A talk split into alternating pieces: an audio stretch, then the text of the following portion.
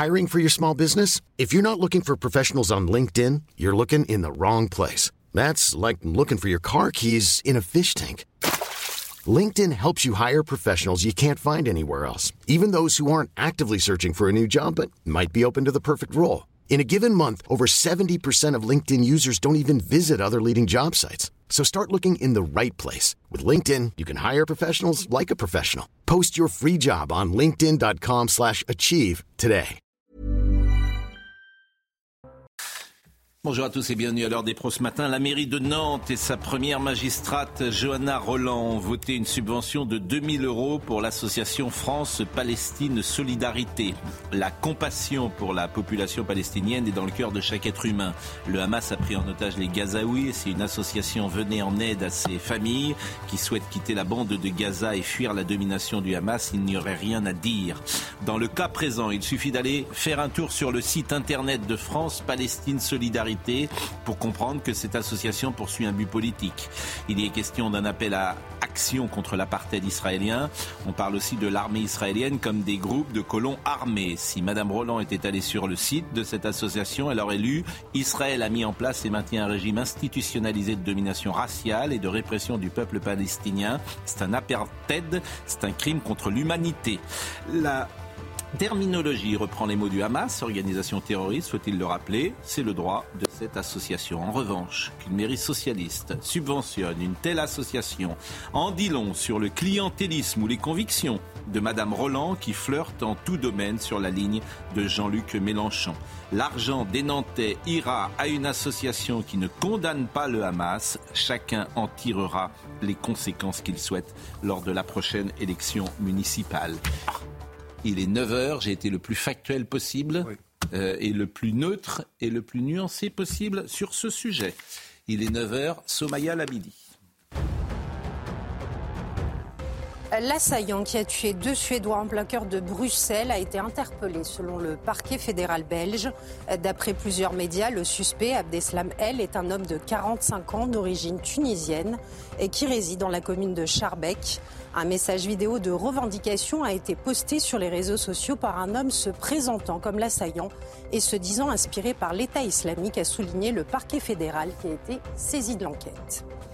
Joe Biden se rendra en Israël demain, d'abord pour assurer sa solidarité après les attaques du Hamas. Autre objectif de ce déplacement, euh, débloquer l'acheminement de l'aide humanitaire vers la bande de Gaza, bande de Gaza assiégée par l'État hébreu qui s'apprête à lancer une offensive terrestre. Et puis ouverture de la campagne de vaccination contre la grippe, une vaccination désormais ouverte aux enfants de plus de deux ans. Elle durera jusqu'au 31 janvier 2024, annonce l'assurance maladie qui précise que la campagne sera menée conjointement à la campagne de vaccination contre le Covid-19.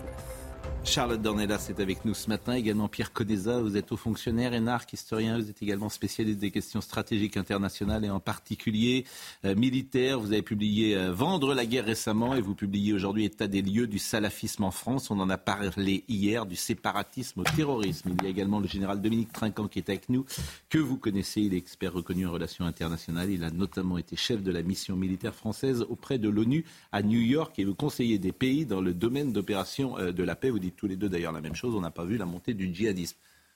On n'a pas vu, je ne sais pas qui ne l'a pas vu, parce qu'il y a beaucoup de gens qui l'ont vu, euh, pour, tout, dire. Euh, euh, Joseph Massescaron est là, Philippe Guibert est là, et Vincent Herouet est là. Juste pour un petit mot sur Nantes, je, précise vraiment que je n'accuse Mme Roland de rien du tout. Je dis qu'elle subventionne une association qui manifestement a pris, il suffit d'aller voir, j'invite tout le monde à aller voir sur le site ce que dit cette association, ni plus ni moins et que c'est de l'argent public, ni plus ni moins. Et que Brest, qui est une mairie socialiste, a refusé de donner cette subvention, ni plus ni moins. Mais à Nantes, on l'a donné. Après, chacun se fait son opinion.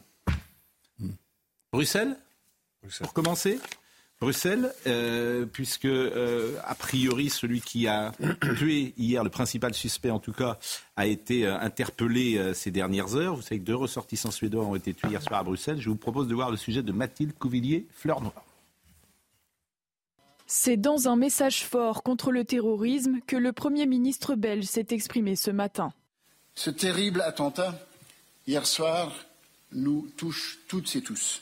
Les terroristes doivent savoir que jamais ils ne parviendront à leur fin. Hier soir, un assaillant a fait deux victimes de nationalité suédoise dans le nord de Bruxelles. Il est toujours activement recherché. Cet homme, qui s'est dit inspiré par l'État islamique, a pris la fuite en scooter. Une attaque survenue peu avant le début du match de football Belgique-Suède. La rencontre a été interrompue à la mi-temps.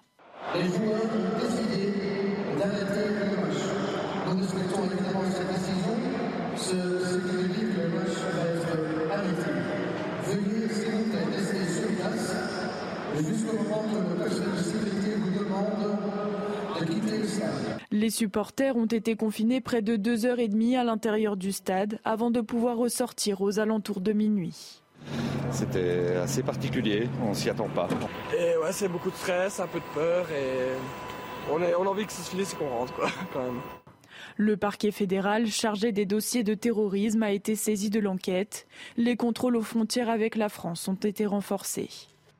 Alors, Monsieur Coneza, j'ai envie de dire, on est au cœur de votre livre avec État des lieux euh, du salafisme en France, avec d'ailleurs un sous-titre du séparatisme au terrorisme, qui est un titre quand même qui peut nous interpeller.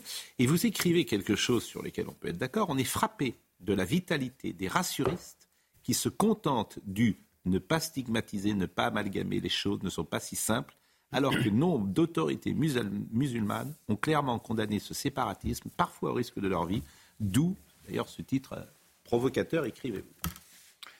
Oui, ce qui m'a frappé, effectivement, c'est que on a depuis un certain temps des manifestations qui ne sont pas d'ailleurs des manifestations violentes, mais qui sont des manifestations de contestation de l'éthique républicaine. Prenons par exemple le cas dans les écoles. Dans une seule année, il y a eu 627 cas de contestation de l'enseignement. Alors ça peut être euh, sur l'éducation sexuelle, ça peut être sur l'histoire, ça peut être sur tout ce qu'on veut ces enfants, c'est les parents qui les motivent, hein, ce n'est pas eux qui l'ont inventé. Et puis évidemment, si vous allez en grade comme ça, vous arrivez à la fin sur la légitimation de, comment dire, de l'acte terroriste, c'est-à-dire la victimisation. les musulmans étant victimes, celui qui va passer à l'acte ne fait que défendre des victimes. Donc il se légalise, si vous voulez, lui-même moralement. Donc sur le fond, ça ne m'étonne pas trop. Euh, moi, ce qui me frappe dans les affaires récentes, c'est la rapidité avec laquelle on a identifié les auteurs. Ça veut dire qu'on les connaissait? Ça veut dire qu'on avait tous les critères et qu'on savait qu'ils étaient dangereux. Donc, euh, évidemment, moi, mon geste, quand je dis est si grave. Un passage à l'acte, vous ne pouvez rien faire sur un passage à l'acte d'une personne. Hier, on était avec Gérald Darmanin.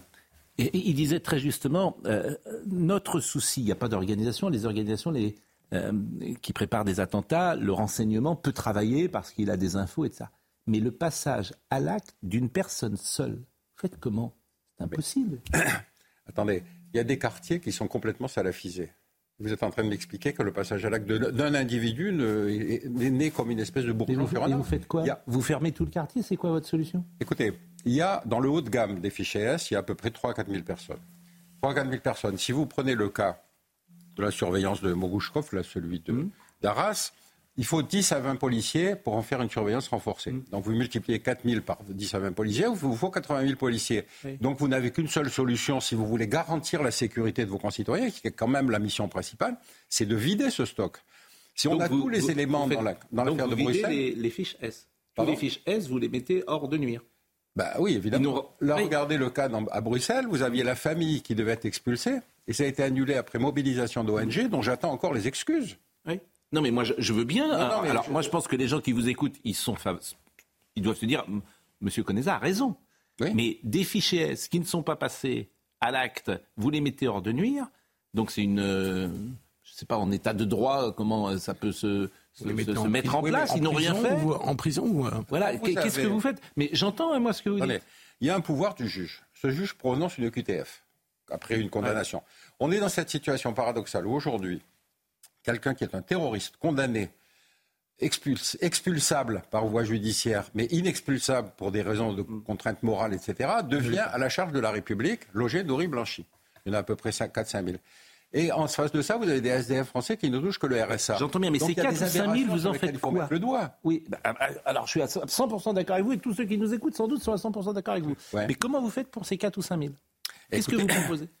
Écoutez, il y a quand même quelque chose d'un peu paradoxal. On a avec les pays du Maghreb un certain nombre de relations.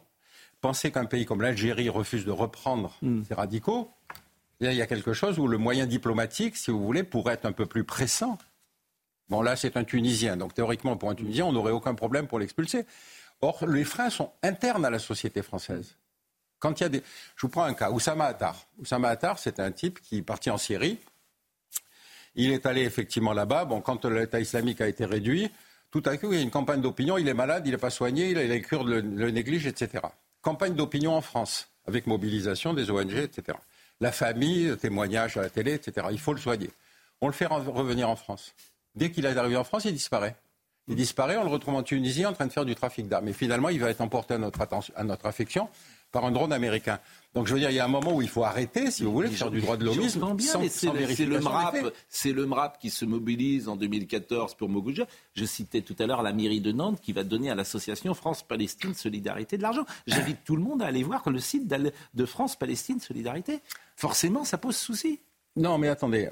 Pour Gaza, pour vos auditeurs, quand même, il faut savoir ce que c'est. Gaza, c'est plus petit que le territoire de Belfort. Oui, bien sûr. Hein Et il y a 2 millions de personnes qui vivent dessus. À Belfort, il y en a 50 000. Dans ces 2 millions de personnes, vous avez plus de la moitié qui vit dans des camps de réfugiés sous aide internationale. Et vous voulez, en plus de leurs difficultés, les priver d'une aide internationale en disant ça risque d'être détourné par le Hamas. Mm. Il y a un moment où il faut arrêter, si vous voulez, de, de mélanger tous les problèmes. Euh, ça a été dit, c'est pas moi, c'est une prison à ciel ouvert, Gaza. De temps en temps, les Égyptiens ferment la frontière, les Israéliens, ils ont fait une barrière de sécurité. Vous connaissez une autre population qui vit dans des conditions pareilles? Mais moi, je pense que vous avez. C'est ce que j'ai dit tout à l'heure. Si c'est pour aider les Palestiniens et être en compassion avec eux et euh, comprendre la, euh, les Gazaouis, il n'y a aucun souci. Si c'est pour soutenir le Hamas, je, me permets de ne pas être d'accord. Oui, mais bien entendu, mais encore faut-il, si vous voulez, faire quelque chose qui soit une investigation un peu plus simple que de condamner la totalité des Palestiniens de Gaza. Ils sont mais, aussi. Mais, c'est évidemment pas le sens de ce que nous disons ici. Ben oui. Depuis euh, huit jours, nous, nous séparons bien le Hamas des Gazaouis. C'est une ligne bah, euh, Vincent Herouette, il n'y a pas de discussion là-dessus. Non, non, mais la meilleure preuve, c'est que Joe Biden est en route pour, euh, pour Israël et il vient officiellement euh, pour manifester son soutien à Israël, bien sûr, mais concrètement, il vient pour essayer de débloquer l'aide humanitaire à Gaza. C'est ça l'objet du voyage. Avec, en prime, peut-on imaginer qu'il juge plus plus payant en termes de campagne électorale d'aller aujourd'hui en Israël que d'aller dans le Colorado, puisqu'il a changé complètement son, euh, son programme.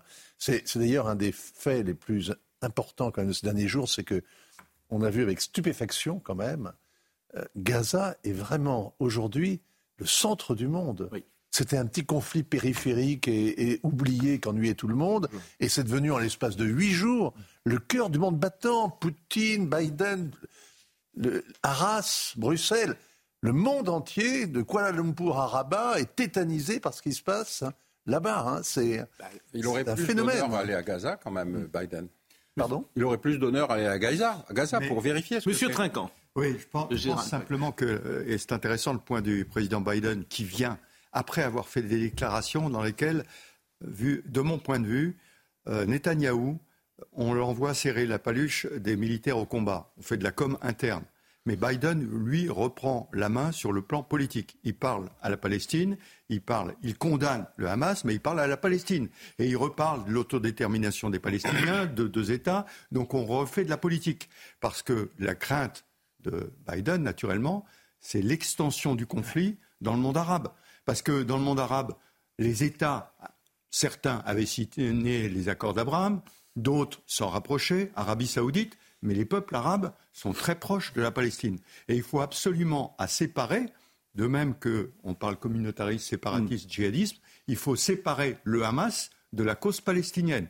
Ce sont des terroristes avec lesquels on ne peut pas discuter, mais ceci est l'effet aussi de la politique de M. Netanyahou, qui a fait financer le Hamas et qui a fait affaiblir la Palestine et euh, Mahmoud Abbas, qui certes est ancien, etc., mais on n'a pas trouvé de solution de rechange parce qu'on les a complètement affaiblis. Donc il faut vraiment refaire une politique.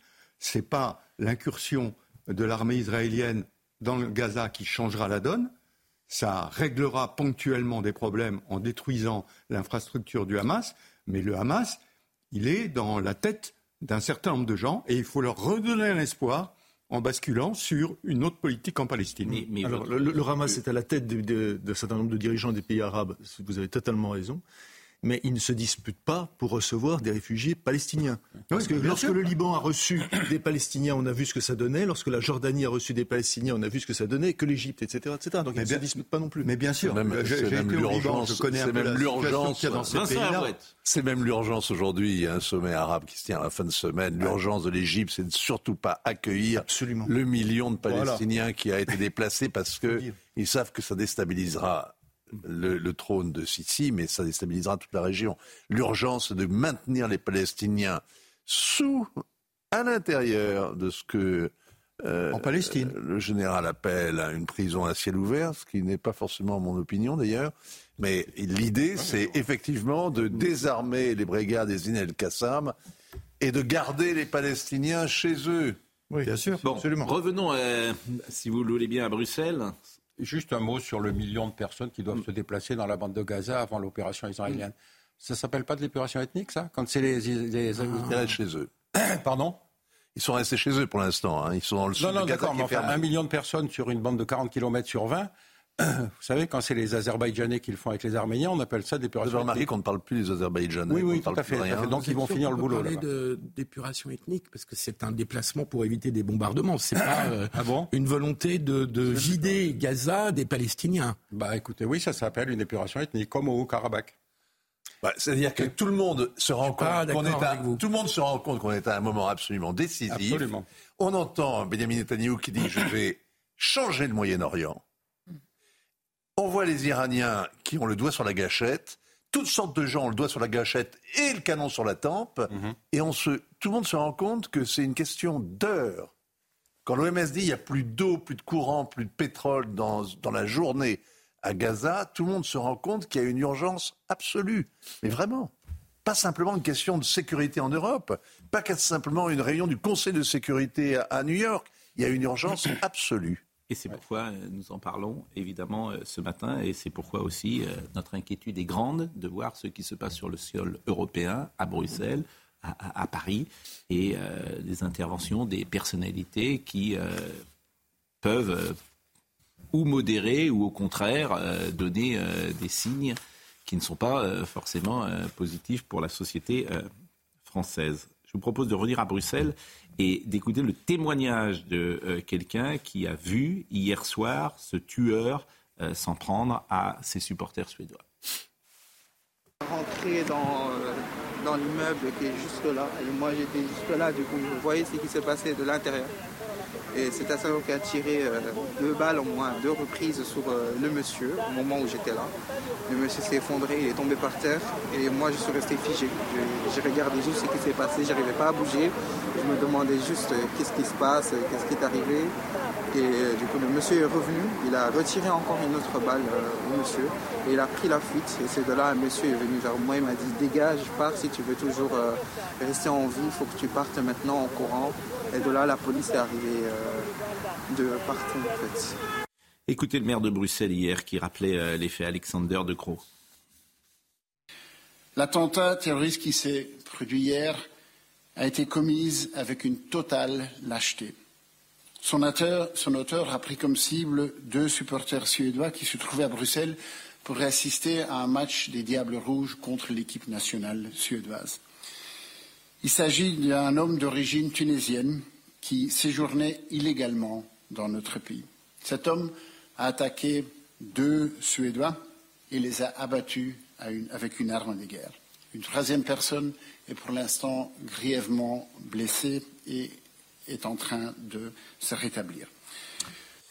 Bruxelles frappé, Emmanuel Macron, président de la République, a pris la parole.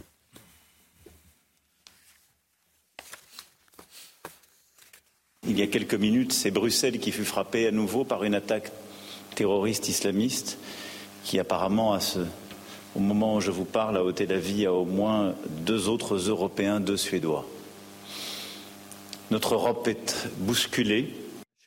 Alors notre Europe est bousculée. C'est le terme bousculé. Les termes euh, sont faibles, bien évidemment, parce que euh, hier soir, après, on a écouté Gérald Darmanin, et puis hier soir, je suis allé euh, dîner dans un restaurant. Il n'y avait personne. Il n'y avait personne. Les gens ont la trouille. Comment? Les gens ont la trouille. Je ne sais pas, peut-être était-ce un hasard, mais je pense qu'effectivement, euh, ça peut créer euh, des comportements nouveaux. On l'a connu en 2015. Ah oui, tout à fait. Il y a un arbitrage dans les familles. Est-ce qu'on va ce soir dans, au stade? Est-ce qu'on va au cinéma? Est-ce qu'on va au théâtre? Est-ce qu'on sort? Bon, est-ce que tu vous avez des enfants de 17, 18 ans? Est-ce que vous les laissez sortir, etc. Est-ce que vous voudrez, bah, écoute, peut-être que ce soir, tu, est-ce qu'on peut peut-être rester à la maison? Ça peut créer une sorte de psychose. Oui, mais il y avait, souvenez-vous, après le Bataclan, oui. moi j'ai euh, j'ai été admiratif dans la réaction des jeunes qui a dit maintenant on retourne sur les terrasses de café. Oui. Et on reboit et on se retrouve. Parce qu'il faut qu'on montre qu'on n'a pas peur. le problème, c'est que la force est en nous, si j'ose prendre cette expression. Et il faut l'exprimer. Mm. Euh, Thucydide disait se reposer ou être libre, il faut choisir. Mm. Il n'est pas temps de se reposer. Il est temps de combattre pour être libre. Est-ce qu'on peut dire juste un mot parce que euh, sur le fait que ce soit deux supporters suédois qui aient été visés, c'est-à-dire que c'est la Suède. Pourquoi la Suède? Alors, euh, il n'y a aucune légitimité bien sûr au terrorisme, entendons-nous. Mais la Suède, évidemment, parce que la Suède est clouée au pilori par l'ensemble du monde arabe cet été en raison de, du fait que le Coran ait été brûlé. Brûlé par, euh, en effet, des euh, nationalistes suédois, mais aussi brûlés, il faut le dire, par des Irakiens il faut le dire avec force, des Irakiens qui étaient, eux, véritables réfugiés politiques en Suède, et donc qui ont brûlé le, qui ont brûlé le Coran. Bien. Le gouvernement suédois a condamné ces actes islamophobes. Il y a aujourd'hui la, volonté même de, de, condamner cette possibilité de brûler le Coran euh, pour raison de troubles à l'ordre public. Donc tout ça a été fait, ce qui a permis d'ailleurs au président turc Erdogan, je parle sous le contrôle de, Vincent, de, euh, de, donner, euh, de lever son, arrêt pour euh, notamment que la Suède entre dans l'OTAN. Eh bien donc tous les éléments ont été donnés par le gouvernement suédois, c'est ce que je veux dire, et pourtant cet attentat a eu lieu contre deux ressortissants suédois. Ce qui veut dire que le fait de baisser, comme le disait le général, de baisser la garde ne donne rien. Euh, Monsieur Coneza, évidemment, vous avez fait réagir, et notamment euh, beaucoup de juifs euh, français qui nous écoutent avec ce mot de d'épuration ethnique que je trouve provocateur et pas adapté pour tout vous dire, à, notre débat du matin, parce qu'on essaye tous de garder de la nuance sur ces sujets-là, et je trouve que ce terme-là que vous avez employé renvoie à autre chose. Et effectivement, beaucoup soulignent, il y a une personne qui me dit, il faut rappeler quand même que dans les pays arabes, par exemple, il n'y a pas de juifs. C'est bien même aujourd'hui en France, c'est parfois compliqué pour les juifs qui sont obligés de quitter Sarcelles et de ça.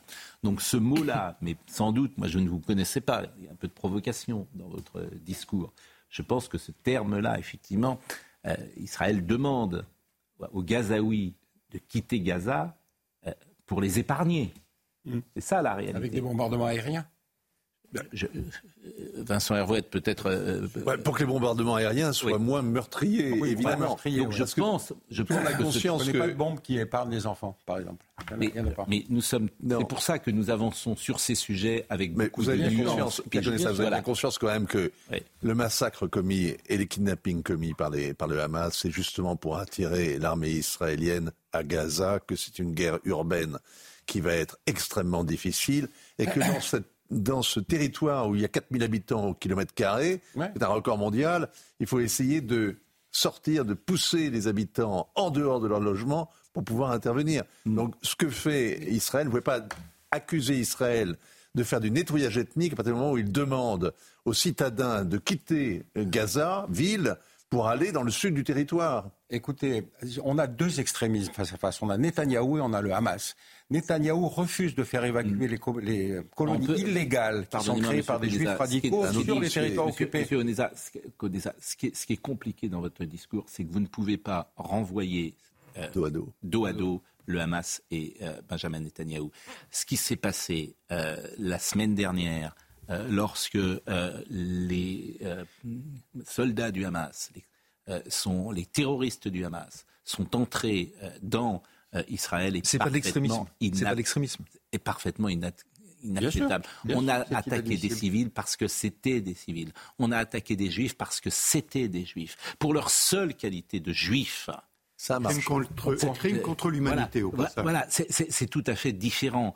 Euh, euh, je veux dire, et, et, évidemment, ça n'empêche pas, et c'est ce que nous disons chaque matin, que nous pouvons effectivement être en compassion avec les civils de Gazaoui, bien sûr, et c'est pour ça qu'on avance sur des œufs sur ce sujet, et que nous sommes la cible tous dans l'espace médiatique euh, des euh, attaques des uns et des autres parce que ce, ce, comment dire, ces sujets sont tellement inflammables. Mais je vous en prie, vous-même, n'en rajoutez pas en parlant d'épuration ethnique parce que ça ne correspond pas euh, à, la réalité.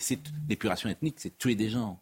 Non, l'épuration ethnique, c'est vider un territoire. C'est ce que font les Azerbaïdjanais. Mais c'est vider un territoire pour qu'ils ne reviennent pas. Et c'est vider un territoire pour mettre une autre population à la place. je vous propose qu'on referme cette parenthèse, mais qu'on le précise bien parce que c'est important. Je pense qu'il y a beaucoup de gens qui nous écoutent qui ont été très choqués. Si vous ne faites pas entendre à vos auditeurs qu'on a deux radicalismes face à face, mais... Netanyahou est un bout de feu. Quand il annonce qu'il va pratiquement vider Gaza, qu'est-ce qu'il fait? Il provoque du terrorisme et ce terrorisme, il va venir chez nous. Non, je, euh, ces sujets, euh, effectivement, on peut critiquer la politique de Netanyahou, ce, que, ce, que, ce, que, nous pouvons effectivement faire ici, et souligner, bien la seule télé à ne pas le faire. Et souligner, et souligner notamment les religieux avec lesquels il s'est allié. Tout ça est vrai. Tout ça est vrai, mais il n'empêche que renvoyer le Hamas et Israël dos à dos, ce n'est pas acceptable. Ce n'est pas acceptable. Bon, euh, je, nous allons marquer une pause et nous allons revenir évidemment euh, sur. Euh, et puis la première épuration en Palestine, elle s'est faite contre les laïcs palestiniens et s'est faite contre les chrétiens palestiniens. Oui, nous sommes bien d'accord. Bon, voilà. À tout de suite. Il est 9h31. Somaya Labidi nous rappelle les titres du jour. Selon nos informations, avant son passage à l'acte, le suspect de l'attentat d'Arras avait enregistré une vidéo de revendication dans laquelle il cite une organisation terroriste. Une vidéo dans laquelle il fait également allusion au conflit entre Israël et le Hamas. L'assaillant du lycée Gambetta sera présenté à un juge dans la journée. Le jeune homme de 20 ans, ancien élève de cet établissement scolaire, est suspecté d'avoir tué à coups de couteau un professeur, Dominique Bernard, vendredi dernier. L'assaillant qui a tué deux Suédois en plein cœur de Bruxelles hier a été interpellé selon le parquet fédéral belge. D'après plusieurs médias, le suspect, Abdeslam El, est un homme de 45 ans d'origine tunisienne qui réside dans la commune de Charbeck. Un message vidéo de revendication a été posté sur les réseaux sociaux par un homme se présentant comme l'assaillant et se disant inspiré par l'État islamique, a souligné le parquet fédéral qui a été saisi de l'enquête. Et puis, l'armée israélienne est en train de frapper des cibles militaires de l'organisation terroriste Hezbollah sur le territoire libanais, indiquent les forces armées israéliennes. Des frappes qui inquiètent la communauté internationale qui redoute un débordement du conflit entre le Hezbollah libanais pro-iranien, un allié du Hamas, et l'État hébreu. Le général euh, Dominique Trinquant est avec nous ce matin. Ce qui nous attend et, son livre est passionnant. Et puis Pierre Conesa est, également là. État des lieux du salafisme en France, du séparatisme au, terrorisme. Euh, pourquoi vous avez écrit Est-ce si grave? Parce que c'était le titre originel. J'étais avec les islamo-gauchistes, si vous voulez, mmh. et je me posais la question est-ce si grave? C'est-à-dire, quand est-ce qu'on considérera que le problème est grave? Mmh. Tandis que là, on est dans un discours de la culpabilité et de la repentance. Je euh, pense que c'est pas le bon mot, quoi. On va venir euh, à ce qui s'est passé à Arras. Simplement, vous parlez de la radicalisation dans le sport et ça m'a intéressé. En 2014, une note confidentielle. 2014 quasiment dix ans, une note confidentielle du service central du renseignement territorial. Le sport, vecteur de communautarisme, voire de radicalisme, soulève la question. Les clubs ont pris conscience des risques, prières dans les vestiaires, refus de la mixité, entraînement par des individus proches de la mouvance salafiste, club communautarisé. La région Île-de-France vient d'instaurer une formation de prévention de la radicalisation dans le sport, etc. etc.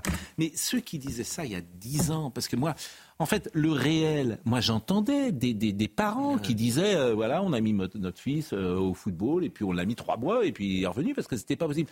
Comment vous expliquez cette espèce de déni, cet aveuglement que les gens ne veulent pas voir ce qu'ils ont là sous leurs yeux? Euh, je crois qu'il faut, faut, revenir un peu sur le temps long. Si vous voulez, le début du XXe, l'Occident est triomphant. Bon, on fait deux guerres mondiales et puis on enchaîne tout de suite, pendant le procès de Nuremberg, la recolonisation. Ça veut dire que, si vous voulez, nos intellectuels français, avec raison d'ailleurs, critiquaient beaucoup le système occidental. Ils étaient complètement myopes sur ce qui se passait de, l'autre côté du rideau de fer. Mais il y a eu ce sentiment de la culpabilisation. C'est sur cette culpabilisation que Mélenchon, aujourd'hui, si vous mm. voulez, fait de l'islamo-gauchisme. Bon, il y a des explications électorales, le fait que les ouvriers diminuent en quantité, ils essayent de trouver des relais dans le monde musulman. Mais c'est une espèce de lâcheté intellectuelle qui est mm. un cursus, si vous voulez, dans le temps long. C'est pour ça que ce sera difficile de l'éradiquer. Et c'est le fait que, l'espace. Euh, le fait que ces manifestations se passent dans l'école, se passent dans le sport, mm. se passent dans le rapport aux femmes. Regardez aujourd'hui les LGBT, on ne pas critiquer le statut des femmes en Arabie Saoudite. Hmm. parce que, attendez, on ne va pas critiquer des musulmans quand même. Bien sûr. Donc, Mais c'est vrai de l'espace médiatique, c'est vrai des journalistes, c'est vrai de, on en parle très souvent ici, de, Libération à Télérama en passant par France Inter. Bon, Arras, si vous le voulez bien, Arras avec euh, cette veillée silencieuse. Regardez le sujet de Godéric Bay. Et puis on écoutera Gérald Darmanin, parce qu'il a dit quelque chose sur lequel vous pourrez rebondir hier soir. Ce qu'il a dit sur Jean-Luc Mélenchon, c'était extrêmement intéressant. Et surtout le, euh, comment dire, euh, le cynisme oui, absolument. de Jean-Luc Mélenchon, le ah. calcul qu'il fait. Peut-être sera-t-il un mauvais calcul d'ailleurs, mais c'est vraiment très intéressant la sortie hier de Gérald Darmanin. Écoutez. Une ville sous le choc, des bougies, des gerbes de fleurs ou un moment de recueillement. Sur la place des héros, à Arras, chacun rend hommage à sa façon. Devant cet écriteau, en hommage aux victimes des attentats, l'émotion est encore forte. Je trouve que c'est important parce qu'il y a eu un attentat, parce que c'est horrible, parce que ça ne devrait pas exister, parce que c'est normal d'être solidaire. Une solidarité entre les Arageois qui émeut le maire de la ville? Je suis fier en fait de voir euh, la manière dont les, habitants euh, euh, essayent de, de, se relever de, ce choc. Il faudra du temps pour qu'Arras surmonte cette épreuve et fasse son deuil. La ville porte déjà les lourds stigmates du drame. L'ambiance n'est pas comme d'habitude, elle n'est pas joyeuse, pas festive. Enfin, d'habitude, c'est une, enfin, une ville chaleureuse, mais là, en fait, on sent que enfin, c'est pesant. Quoi. Jeudi, à la cathédrale d'Arras, auront lieu les obsèques de Dominique Bernard. L'Élysée a annoncé qu'Emmanuel et Brigitte Macron seront présents pour la cérémonie. Et Gérald Darmanin était hier soir donc sur notre plateau. Il était en colère, dit-il. Il répondait à une question de Gilles William Goldnadel, qui lui-même montrait une forme de, colère à ce moment-là. Il dit oui, je la partage. Écoutez le ministre de l'Intérieur. Et quand il y a un attentat islamiste et qu'une famille pleure euh, tout un pays pleure un professeur, évidemment que je suis en colère. C'est pour ça que je fais de la politique, pour changer les choses. La question que vous posez, il faut la poser évidemment à ces associations. Moi, je veux dire que ces associations, elles sont tout à fait euh, euh, compréhensibles dans leur action lorsqu'elles aident les étrangers dans leur façon de rester sur le territoire national et de poser des recours. Ce n'est pas la question de cette famille en l'occurrence, puisque là, l'État euh, non seulement a pris ses responsabilités, et que les recours de justice ont donné raison à l'État. Dans ces cas-là, je suis le premier à être choqué, le premier à être en colère, de voir que de nombreuses personnes, des associations, mais aussi des partis politiques, mm. parfois des élus. Mm. Et, pas que des élus qui viennent de l'extrême gauche. Des élus qui font, qui font pression sur l'État pour qu'il recule alors que les décisions euh, de justice ont été rendues en faveur de l'État. Alors là, on arrive au cœur du problème, si j'ose dire. C'est-à-dire qu'il y a un ensemble de, de faits, c'est-à-dire des associations. Il y a tout le monde hein, là dans cette histoire. Il y a tout le monde. Il y a tout le monde, parce que les associations, elles peuvent euh, crier tant qu'elles veulent. Il y a un ministre de l'Intérieur qui peut dire, écoutez, vous pouvez faire du bruit, il y a des décisions de justice qui sont rendues. On a décidé de leur donner raison, là, en l'occurrence. On a décidé d'ajouter, de, enfin, de relire la circulaire Valls contre toutes les décisions judiciaires et administratives qui allaient 100% dans le même sens. On avait les laissés-passer consulaires de la Russie, parce qu'on nous explique que c'est toujours le problème. On avait le, débouté du droit d'asile, donc c'était pas le sujet. On avait absolument tout. Emmanuel Valls, aujourd'hui, nous dit quoi? Et c'est ça, moi, qui m'aurait intéressé de savoir, parce que Manuel Valls, quand on l'appelle ce week-end, pour savoir qu'est-ce qui s'est passé à l'époque. Bon, évidemment, c'est pas Manuel Valls qui a signé le papier, il n'a pas accès dans le détail à ça. Il dit, mais c'était normal. Cette famille, à l'époque, ne présentait pas de signes de dangerosité. Donc, quand on a un ministre de l'Intérieur aujourd'hui, Gérald Darmanin, hier soir, qui nous dit je vais euh, demander aux services de l'État d'accélérer toutes les démarches sur les, sur les personnes dangereuses qui sont déjà fichées dans le haut du, du, euh, les 5000 dont on parlait, les 5000 dont on parle. Donc, ça n'est pas une reprise de la maîtrise de l'immigration. Hein. Si on se focalise que sur les gens dangereux, hmm. c'est que le reste, c'est open bar. Et comment on fait pour des gens qui ne sont pas dangereux et qui le deviennent? Qui devine ça? Comment est-ce qu'on gère ça?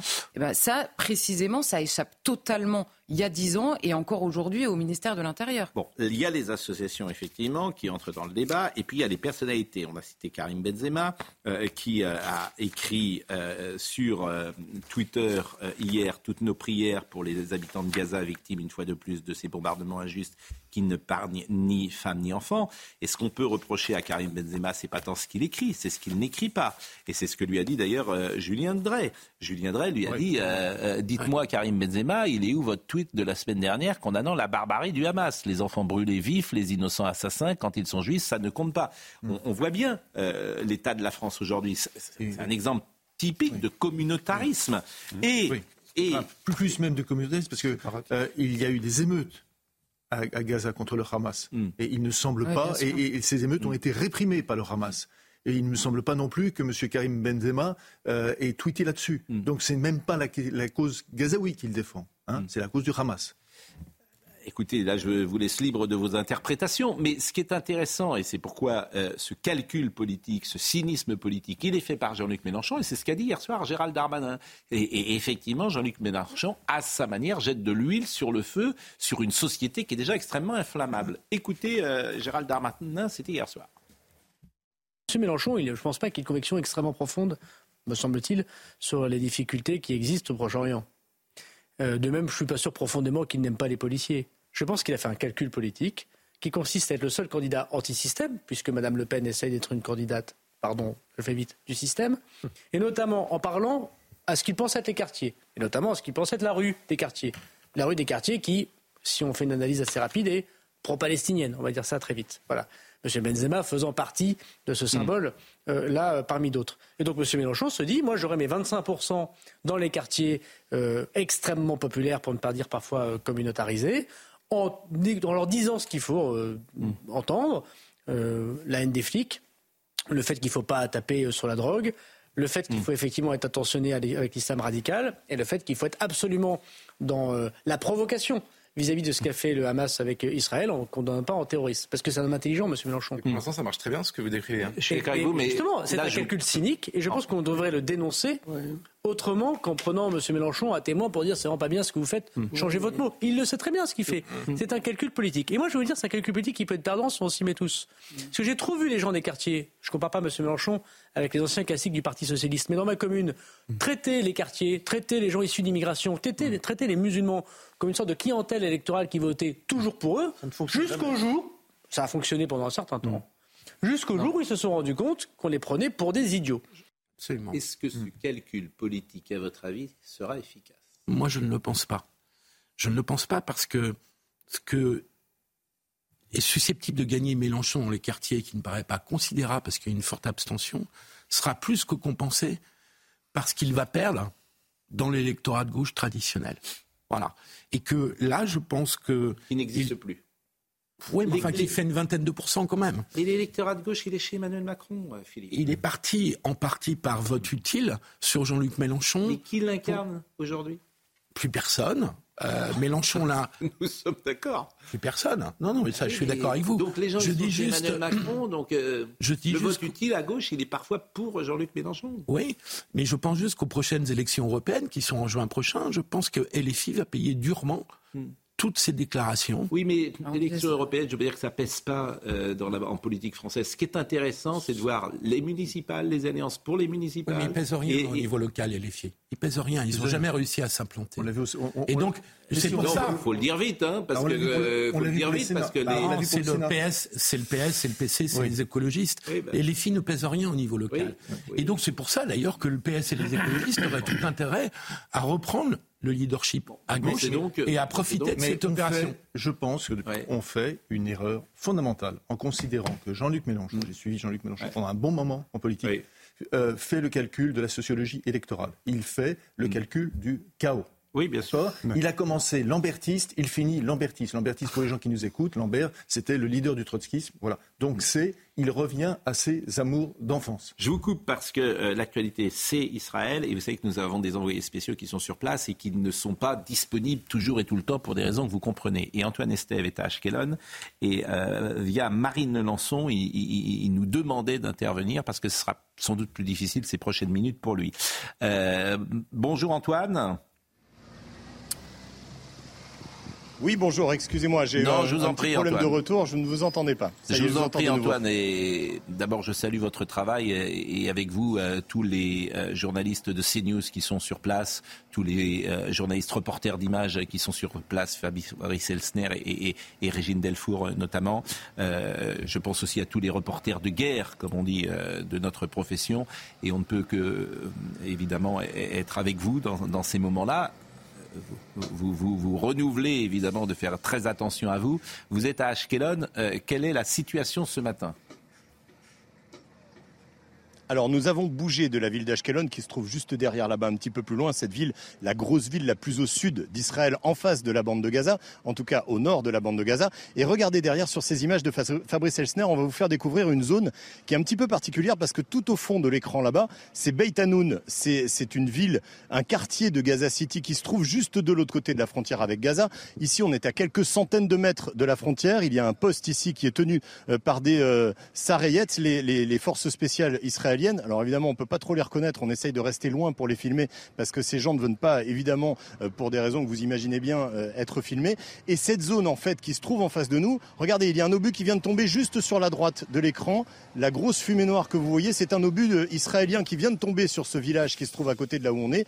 Et cette zone, elle est très particulière parce que les forces spéciales ratissent buisson par buisson depuis une semaine pour essayer de retrouver des terroristes de l'autre côté qui sont passés et qui sont infiltrés dans cette zone d'Israël.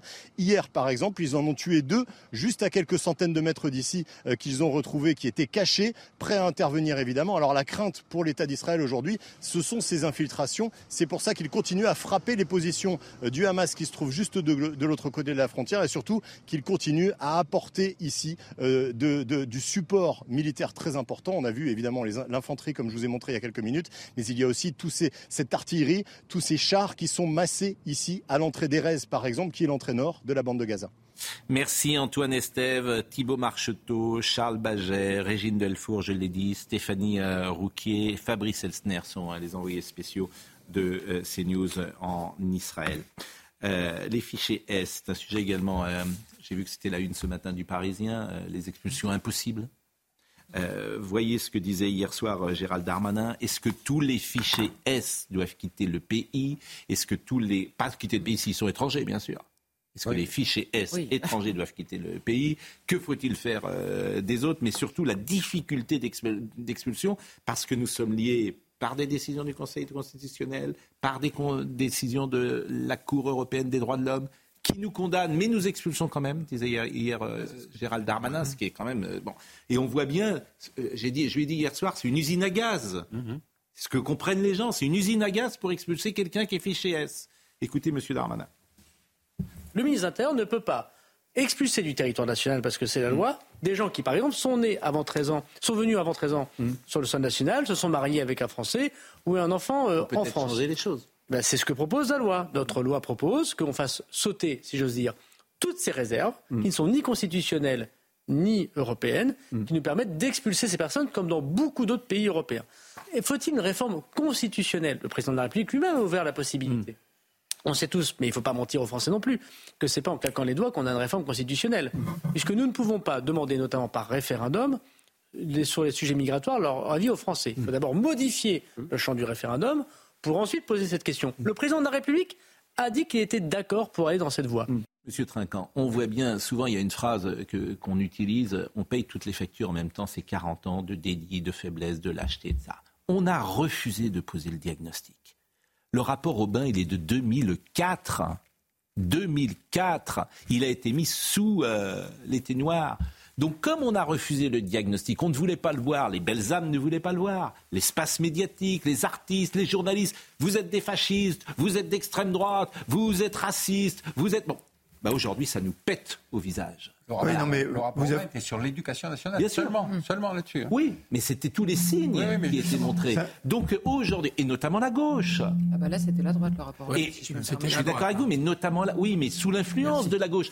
Mais la droite, elle a été soumise, et c'est là où on, où on peut faire le procès de la droite. Elle a été soumise. Elle avait tellement la trouille, la droite. Chirac était soumis. Oui, ah, oui ah, bah plus qu'un autre. Euh, s'il y en avait un qui était bien soumis, pardonnez-moi de le dire comme ça, Dieu est, euh, Dieu est son âme. Paix à, Paix à paix- son âme. paix à son âme. Et Nicolas Mais- Sarkozy aussi était sous mais c'est un, c'est une atmosphère générale. Tu n'as pas envie chaque matin de te faire engueuler par Libération, par Télérama, par les artistes, par tout le monde.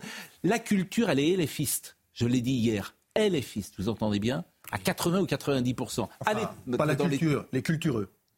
Voilà. Les culturels. Allez travailler avec les gens de la- euh, allez travailler un, un jour, si vous êtes de droite, avec euh, des gens euh, dans les théâtres euh, euh, subventionnés. Amusez-vous à ça. Amusez-vous à ça. Simple- simplement parce que vous me posiez. C'est vrai, ce que je vous dis est tellement vrai. posiez la question. Le problème, c'est que nous sommes en état de droit et que le droit doit évoluer, ce que disait M. Darmanin. Mm. Et pour faire évoluer le droit, il- euh, malheureusement, dans nos sociétés, il faut des chocs. Alors, vous parliez de ces minorités, parce que j'appelle ça des minorités LFistes, qui sont agissantes. Le problème, c'est qu'il faut que la majorité, peut-être, dise ce qu'elle a au fond du cœur. Et au fond du cœur, notre défense. Non, mais regardez, euh, je, prends de- des exemples dont on ne parle pas du tout. Euh, la, la charte euh, signée par les musulmans, qui a été demandée, elle a été signée pour l'application des règles républicaines, y compris par les musulmans. Ça a été signé. Alors, tout le monde dit c'est pas assez, il en faut pas assez. Ben oui, mais ça bouge. Le fait qu'on ne peut plus avoir d'imams qui viennent de Turquie, qui viennent d'Algérie pour prêcher au moment du ramadan, ça a été fait. Le fait qu'on doit, on peut couper aujourd'hui les subventions qui sont données à des, euh, des associations musulmanes, des subventions qui viennent de l'étranger, ça a été fait. Donc il faut avancer plus, il faut avancer plus fort. C'est malheureusement les chocs qui arrivent qui font progresser les choses, mais il y a des choses qui avancent quand même, ne, ne l'oublions pas. Monsieur Koneza va nous quitter dans une seconde. Quand l'extrême gauche s'allie au CCIF, écrivez-vous pour mettre en place une accusation islamophobie victimaire. La protestation victimaire ensuite est un leitmotiv qui à la longue conduit euh, à, à l'outrance. Comment vous imaginez euh, les choses ces prochaines euh, Je voudrais revenir sur un des points, euh, parce qu'effectivement, cette autocritique n'a pas encore atteint les ONG. Hmm. Euh, je prends le cas de Oussama Attar, il n'y a que Amnesty International qui soit excusé Hmm. en disant nous, nous demandions simplement qu'il soit soigné, pas qu'il soit rapatrié. On le voit bien aujourd'hui avec les femmes qui sont en Syrie, si vous voulez, Hmm. dans lesquelles on explique qu'elles sont citoyennes françaises, elles ont choisi cette situation, elles n'ont pas été forcées.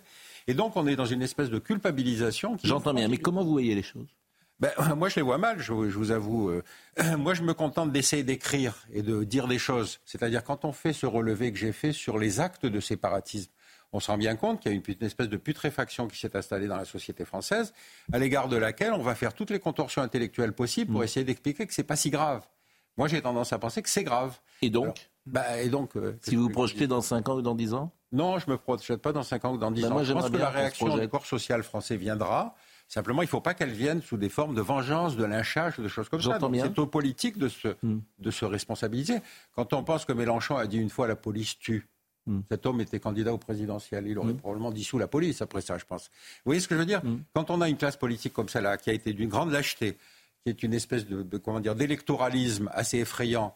Et puis surtout, penser ce traumatisme de l'élection de Macron. Les deux forces politiques traditionnelles qui structuraient la vie politique française, les socialistes et les républicains, sont partis en éclat. Donc on est sur un champ politique qui est complètement, euh, comment dire, désordonné. Et c'est vrai que on, on attend toujours qu'il y ait quelque chose qui se restructure. Et quand même un, un positionnement un peu à droite à travers euh, des gens comme Attal ou Darmanin depuis la rentrée. Il y a quand même des inflexions. Écoutez, c'est l'anniversaire de la mort de Haron. Il était de droite, Haron, hein, je crois. Raymond Aron. Raymond. Raymond, Aron, oui. Raymond Aron. Vous savez que vous voyez ce que je veux dire Vous savez Quand que on était Raymond- dans l'époque où Sartre était le grand Oui. penseur, Oui. bon, il n'y a pas un homme qui s'est plus trompé sur les questions internationales que Sartre. Il a été maoïste, il a été stalinien. Nous il a sommes été- là- mais, toute, mais toute la classe euh, intellectuelle euh, s'est trompée et tous les artistes se sont trompés. pas Camus, Camus pas était mort, Mauriac. était mort en 1960. euh, Oui, pas Camus, Camus, pas dire, Mauriac, pas, en euh, 60-70. Marine euh, me dit il faut y aller, il faut y aller. J'ai enlevé l'oreillette deux secondes. Euh, Pierre euh, Conesa, c'est pas grave si on est en retard un peu. Pierre Conesa, état des lieux du salafisme en France, du séparatisme au terrorisme. C'est à lire, vraiment, c'est extrêmement intéressant. Et on essaiera d'écouter euh, Raymond Aron. Vous savez qu'il n'y a pas un mot dans Libération ce matin, il n'y a pas un mot dans Le Monde ce matin. La mort de Raymond Aron. Il y a un mot, évidemment, dans le Figaro. Donc, 40 ans plus tard, il vaut mieux toujours avoir raison avoir tort avec Sartre qu'avoir raison avec Raymond Aron. La pause. Merci beaucoup, monsieur Conesa. À tout de Merci suite. à vous. Somaya Abidi est avec nous. Près de 500 000 personnes déplacées à l'intérieur des frontières d'Israël. Une annonce faite par un porte-parole de l'armée israélienne lors d'un point presse qui, je cite, euh, ajoute Nous avons évacué tout le sud d'Israël, toutes les localités près de la bande de Gaza suite aux directives du gouvernement. Nous avons fait de même dans le nord où 20 localités près de la frontière ont été évacuées. Vladimir Poutine en Chine pour rencontrer son allié Xi Jinping. Premier déplacement du chef du Kremlin dans une grande puissance mondiale depuis l'invasion de l'Ukraine en février 2022. Un sommet multilatéral qui se tient au moment où le monde a les yeux tournés vers la guerre que se livrent Israël et le Hamas. Et puis un nombre record d'arrivées de migrants aux Canaries. Conséquence, l'Espagne annonce un renforcement des moyens destinés à freiner l'immigration clandestine. La route migratoire vers les Canaries est très empruntée depuis le durcissement des contrôles en Méditerranée.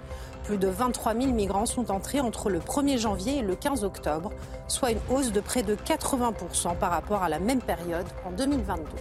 Je pense souvent à la phrase de Nicolas Sarkozy qui est prophétique. Les vagues migratoires n'ont pas commencé. Oui. Euh, pour plein de raisons d'ailleurs, parce que euh, effectivement l'Afrique, il y a des problèmes politiques, il y a des problèmes économiques, il y a des problèmes climatiques, etc. Donc si vous êtes un jeune qui est né sur euh, le continent africain, votre désir de le quitter peut être très fort et d'aller, pourquoi pas, en, en Occident. nous allons écouter Daniel Obono, qui est intervenu ce matin. Et nous allons l'écouter à l'aune de ce que disait Gérald Darmanin hier sur le calcul et le cynisme de la France insoumise et à l'aune peut-être de ce que vous avez dit. Pour vous, c'est un mouvement de résistance? Je cherche l'explication. Oui, c'est c'est nécessaire. un mouvement de résistance, le Hamas C'est nécessaire d'avoir. Est-ce que c'est un mouvement de résistance? C'est nécessaire d'avoir euh, des clarifications parce que les mots sont Moi, je vis de, de clarification justement. Est-ce que c'est un mouvement de résistance? C'est un groupe politique islamiste qui a une branche armée et qui euh, s'inscrit euh, dans les formations politiques palestiniennes. C'est un mouvement de résistance? A pour objectif euh, la libération de, la, de la, Palestine et qui résiste euh, à une occupation. un mouvement. Euh, J'aime beaucoup Jean-Jacques Bourdin pour sa capacité de ne rien lâcher et de poser une question à laquelle Madame Obono ne veut pas répondre parce que ça l'ennuie, parce qu'au fond chacun comprend que Madame Obono pense que le Hamas, vous l'avez compris, est un mouvement de résistance. Oui, c'est ça qu'elle pense. Et Jean-Jacques Bourdin a raison de faire ce que chaque journaliste devrait faire, de lui demander de clarifier sa position. Parce que cette séquence, on pourrait la revoir une deuxième fois tellement elle est forte, elle fait sens. Alors, calcul ou conviction? Monsieur Trinquant, calcul cynique de Madame Obodo ou conviction? Moi, je pense que ce sont ses convictions. Ce sont convictions. Moi, je, suis tout à fait d'accord avec le point de vue qui a été euh, exprimé sur le fait que, souvenons-nous d'où ils viennent. C'est une position trotskiste qui veut installer le chaos. Voilà. Et c'est ça le fond. Et derrière, qu'il y ait des calculs électoraux euh, possibles, mais c'est d'abord ça, installer le chaos. Et faire exploser notre système. Et Louis Plenel est sur cette ligne-là. Euh, oui, bien, sûr. Est-ce que je peux, je peux ajouter juste, pardon, pardon je peux juste ajouter qu'en plus, il faut savoir quand même comment fonctionne LFI. C'est-à-dire au sein de LFI, parce que au sein de LFI, il y a un micro-groupe autour, noyau dur. voilà, un noyau dur, qui est l'ancien parti de gauche auquel Madame Obono appartient. Madame Obono est une pro-indigéniste, d'accord? Et donc elle appartient à cette extrême gauche. Et ils ont pris le pouvoir au sein de LFI. Avec donc, Mathilde Panot également avec Mathilde Panot et les autres, les Corbières, les autres, pas, pas simplement Madame Soudet. Oui, mais pas simplement Monsieur Ruffin, mais euh, Corbière et les, les autres. modérés ont, été écartés. Modérés entre guillemets, ils ont été écartés. Et ça, c'est ce que la gauche n'a pas voulu voir jusqu'à aujourd'hui, alors que c'était mais aveuglant. Dans, dans, dans, mon livre, le chapitre qui traite des périls en la demeure, il y a trois, trois parties. L'un on l'a traité le djihadisme, l'autre l'autoritarisme. Et je cite clairement M. Mélenchon. L'autoritarisme, la façon dont, à l'intérieur de l'FI, il a organisé son petit groupuscule, qui est fondé sur une idéologie. Oui le chaos. Il n'y a pas d'élection, ça. Il n'y a pas d'élection. Il, y a des congrès, pardonnez-moi, il y a des congrès au Rassemblement national, il y a des élections, et il n'y en a pas au sein du parti de gauche. Gauthier Lebret est de retour avec nous. Ah, si, je peux, s'il vous plaît. si je peux ajouter un je vous en prie, Philippe Guibert. Euh, je ne suis pas convaincu par votre explication sur le chaos. Je pense que vous avez tout à fait raison de dire qu'il y a un noyau dur que Mélenchon a changé. Oui. Hein. Et donc, Madame Abonneau, effectivement, chez elle, c'est une conviction, incontestablement, ce qui n'empêche pas que pour Mélenchon, à mon avis, c'est un calcul. Et donc, il cherche à s'appuyer sur un certain nombre de gens. Il a changé de stratégie en 2018, mais ça reste une stratégie politique et électorale. Le chaos de Mélenchon, qu'est-ce que vous voulez? Il n'a pas de force militante qui lui permettent de participer au chaos. Enfin, on l'a vu pendant la réforme des retraites, ils ont essayé de faire une manif. Ça a été un bit complet. Ah, oui, mais ils ont voulu. Et pendant les émeutes Et pendant ils ont voulu. Ils ont fait pendant les émeutes. On vous dit pas qu'ils réussissent. Pardonnez-moi. On vous dit qu'ils ont fait Philippe pendant les émeutes? Refuser d'appeler au calme du début. Et voilà. Écoute, il a raison C'est une stratégie.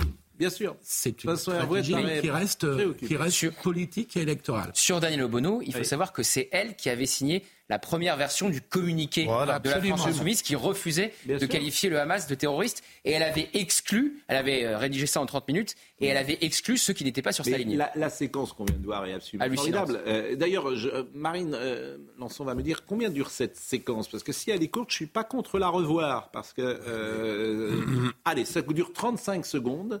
Et, c'est ça qui est formidable. C'est-à-dire vraiment, j'allais dire bravo à Jean-Jacques Bourdin, bien sûr, de ne pas.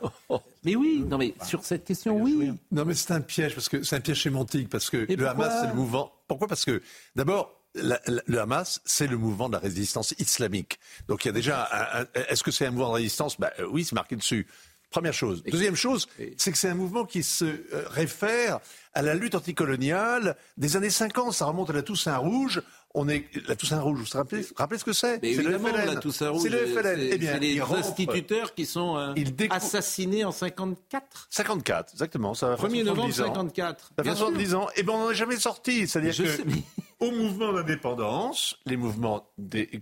anticoloniaux, les mouvements d'indépendance ont le droit légitime, historique, Sauf d'égorger, attendez, les instituteurs, oui. les femmes, tous les droits. Oui, on sauf que ces gens-là sont entrés dans Israël et ont tué des, enfants et décapité des enfants et éventré des enfants. et ça marche. Oui, mais c'est ça qui est terrible. Oh, c'est ça qui est terrifiant. Pardonnez-moi, ça marche. Alors, d'une certaine manière, c'est fatal parce que l'Algérie n'est jamais. Vincent, qu'un homme politique ne condamne pas euh, un mouvement comme celui-là, pardonnez-moi, on peut être euh, choqué. On n'est pas, là, on n'est pas, pardonnez-moi Pascal, on n'est pas dans, une espèce de, jugement sur plomb moral. Bah, moi, on est dans une espèce de faire l'état des lieux. La réalité, c'est que mm. l'Algérie, d'une certaine manière, n'est jamais sortie de cette malédiction. Ça, c'est un point de vue moral de ma part. Mm. Mais elle est toujours dans la victimisation et en même temps mm. dans le, effectivement tirer des dividendes de cette victimisation. Et de la même manière, les Palestiniens ont par le terrorisme imposé leur histoire, leurs revendications nationales mm. au monde entier. Et le Hamas, alors que le conflit était en train de devenir complètement oublié, le Hamas vient de faire la même chose. Bon, en tout cas, euh, j'attends euh, d'un homme politique euh, français, une femme en, l'espèce. Qu'elle dénonce. Exactement, c'est tout. Voilà. Donc je vous propose de réécouter cette séquence que j'ai trouvée intéressante et qui fera évidemment réagir. Euh, c'est déjà le cas, c'est une traînée de poudre, une traînée de poudre sur les réseaux sociaux. Écoutons. Réécoutons. Résistance. Je cherche l'explication. Oui, c'est c'est nécessaire. un mouvement de résistance, le Hamas. C'est nécessaire d'avoir. Est-ce que c'est un mouvement de résistance C'est nécessaire d'avoir euh, des clarifications parce que les mots sont Moi, je vis de, clarification justement. Est-ce que c'est un mouvement de résistance C'est un groupe politique islamiste qui a une branche armée et qui euh, s'inscrit euh, dans les formations politiques palestiniennes. C'est un mouvement de résistance a pour objectif euh, la libération de, la, Palestine et qui résiste euh, à une occupation. c'est un mouvement mais bon, la NUPES, là, c'est terminé. Euh, même Olivier Faure, maintenant, ne sort de plus en plus du bois pour dire que Jean-Luc Mélenchon ne peut plus représenter la gauche et, les écologistes. Mm. le ah bah, Parti communiste a fait son communiqué. Il est temps. Il, est temps, mais les, Olivier Faure, il a été aussi pressé par la réaction de Fabien Roussel. C'est-à-dire que les socialistes mettent plus de temps à divorcer de la NUPES avec l'hégémonie de la France insoumise euh, que euh, le Parti communiste, qui est euh, évidemment plus radical que Olivier le Faure, papier. Je ne vais pas tous les jours parler, se, se, se acharner sur ce pauvre Olivier Faure.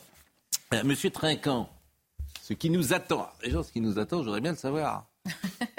Parce que l'inquiétude, je vais vous dire un truc tout bête. Hein. et on est tous pareils parce qu'on a des enfants qui ont 20 ans, 25 ans c'est à eux qu'on pense en fait. Bien sûr. C'est-à-dire qu'on se dit on est des fous d'avoir mis sur terre des enfants. Dans les années 90, au moment où déjà euh, le Titanic avait percuté l'iceberg. eh bien, imaginez-vous que hier, j'ai signé ce livre pour les envoyer à mes enfants et mes petits-enfants. Oui. Quel âge ils ont, vos petits-enfants? Ah, Mes petits-enfants, ils ont entre 18 et 4 ans. Ils vont le lire? Je, l'ai écrit pour mes enfants. soyez pas méchant. Pour mes petits-enfants. Oui, non, mais sérieusement. Euh, euh, on a parlé d'enfants. Euh, ça passe par mes enfants. pas Vincent Herbouet, il est ironique et je n'aime pas quand il est ironique. Non, mais sérieusement, parce qu'il s'en fiche, lui, des enfants. Mais nous, si vous voulez. Non, mais sérieusement. Non, mais bien sûr. Quel avenir pour nos enfants dans ce monde Alors, qu'on soit bien clair. Ce livre, c'est de la géostratégie, c'est de donner des pistes pour revenir aux problèmes de 90, 2001, 2003, etc. Et donner les pistes et l'effet papillon de ces crises. Hmm. Hein, comment, en 2001, la chute des tours, tout le monde était autour des États-Unis, hmm. y compris la Russie, tout le monde. 2003, les trois quarts de la planète disaient aux Américains, vous faites une connerie. Et, ils, en ont fait, et ils en ont fait une belle. Et ils, ont ah, fait, ils, ont, et ils ont été déstabilisés. Et ils en ont fait une belle. Et, euh, ils ont 20 été ans après l'intervention en Afghanistan, ils ont dû partir la queue entre les jambes. Donc c'est pour expliquer tout ça. Le dernier paragraphe dont j'ai plus parlé, euh, chapitre dont j'ai plus parlé, c'est notre société. Je crois qu'on est à la fin de l'illusion de l'extension de la démocratie dans le monde entier, parfois par les armes, Irak, Afghanistan, etc., et à la conviction qu'on est dans la défense de la démocratie. C'est-à-dire qu'il faut solidifier chez nous, c'est pour ça que je parle du séparatisme, du communautarisme, c'est pour ça que je parle de l'autoritarisme, c'est pour ça que je parle de l'individualisme. Il faut solidifier en nous, parce que si on n'arrive pas à solidifier nos sociétés démocratiques, on n'arrivera pas à changer le monde. Et le monde ne changera que par influence et non pas par l'action des armes. Et c'est un militaire qui vous le dit. Comment notre religion, au fond, à nous, Français, notre religion aujourd'hui, c'était notre mode de vie.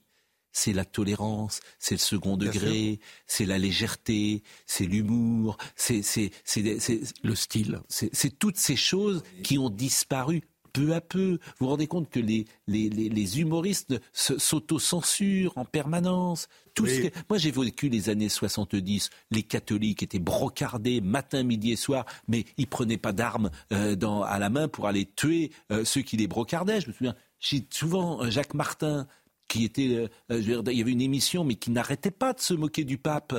Et alors? Et alors, on avait le droit de se moquer des choses. C'était les années 60. Non, mais je suis d'accord, mais arrêtons de regarder les. Comment? C'était le catholicisme surtout. Ah, oui, mais. Arrêtons bien, mais il y avait cet esprit-là. Donc c'est notre religion, c'est notre mode de vie. Mais alors, mais je suis d'accord, mais vous permettrez, je suis plus âgé que vous, que vous tous, et pourtant, je ne regarde pas vers l'arrière, je regarde vers l'avant. Et à force de dire c'était mieux avant, on n'y arrivera pas. Il faut absolument qu'on consolide nos, valeurs, ce qu'on a en nous, et vous avez raison. Et il y a, des luttes. Alors le djihadisme, j'en parle bien sûr, le, séparatisme, mais aussi les minorités qui nous imposent des normes qu'on ne peut plus discuter. Je parle dans nos sociétés. Des Français qui sont comme nous, mais qui, depuis les années, allez, je vais dire le mot, les années 68, considèrent que euh, la société doit s'appliquer à leurs normes. Les, les LGBT, moi, j'ai rien contre, mais c'est pas une norme. Vous voyez? C'est une, une partie de la société qui est comme ça, que j'accepte parce que je suis un démocrate, je l'accepte, mais, mais, il ne va pas m'impliquer ça, non Oui, mais il ne nous impose euh, les LGBT, il ne m'impose rien. Il n'y a pas encore de terrorisme. Alors, vous, me, permettrez de vous dire que quand vous allez dans les écoles, mes petits enfants, quand vous allez dans les écoles et qu'on vous fait faire des cours aux petits enfants pour l'expliquer, est-ce que tu es vraiment un garçon ou une fille? Faut que tu te poses la question, tu comprends? Puis tu as même le droit. Je suis pas sûr que ça, ça existe. Ça existe, ça existe. Oui, ça je pense existe. je pense pas qu'on demande à des enfants de 5 ans ou 6 ans est-ce que tu es vraiment un garçon ou une fille. si c'est arrivé, c'est arrivé. Je, ne pense pas que ça soit. Euh, il, me semble pas. Non, mais, quand le président Macron appelle un certain nombre de ses collègues ou homologues en Afrique et qu'il leur demande systématiquement où est-ce que vous en êtes euh, dans la défense de la cause LGBT, ça pose peut-être un petit problème. Exactement, parce que les, dans le les sociétés... Enfin, il y a d'autres minorités actives parfois qui sont plus puissantes.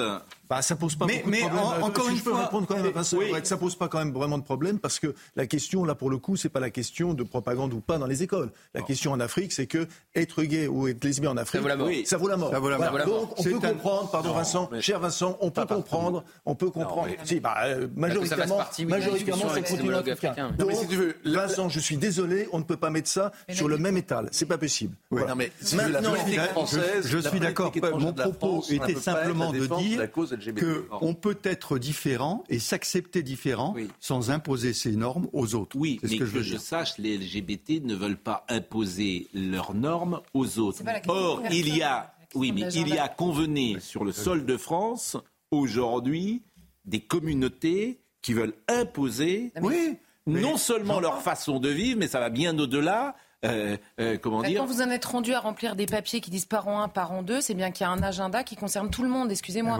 Quand dans les écoles, on vous dit on va plus faire la fête des mères parce qu'il y en a qui n'en ont pas, ça concerne tout le monde. On change la norme par laquelle on se réfère. Donc oui, ça change. Évidemment que là, on est passé d'une minorité à une autre et que la question de la hiérarchie de la violence, la question de l'attentat est incomparable, que les choses soient claires. Euh, dans que la... je sache, n'ont tué personne. Oui, mais dans la définition commune que nous avons et dans la définition d'une norme qui est nécessaire mm. à une adhésion commune d'un pays, oui, c'est des questions qui se posent. Oui, oui mais convenez que sur, le, sur les questions sociétales, euh, les choses ont changé. Pardonnez-moi, Charlotte, être homosexuel en 1970, il faut mieux être homosexuel en 2023. C'est pas la question de la ouais. si, mais, c'est pas le sujet. Parce que c'est quand même la société française, elle est infiniment plus tolérante aujourd'hui ah, euh, pour les homosexuels en 2023 qu'elle ne l'était en 1940. Ah, mais, évidemment, pardonnez-moi. Mais, où, il y avait des, chasses, vous savez très bien comment ça se passait. Donc, et puis refermons cette parenthèse des LGBT parce que ça me paraît pas le sujet essentiel. Euh, attendez, donc, en fait, il y a des sujets obligatoires pour savoir ce qu'on va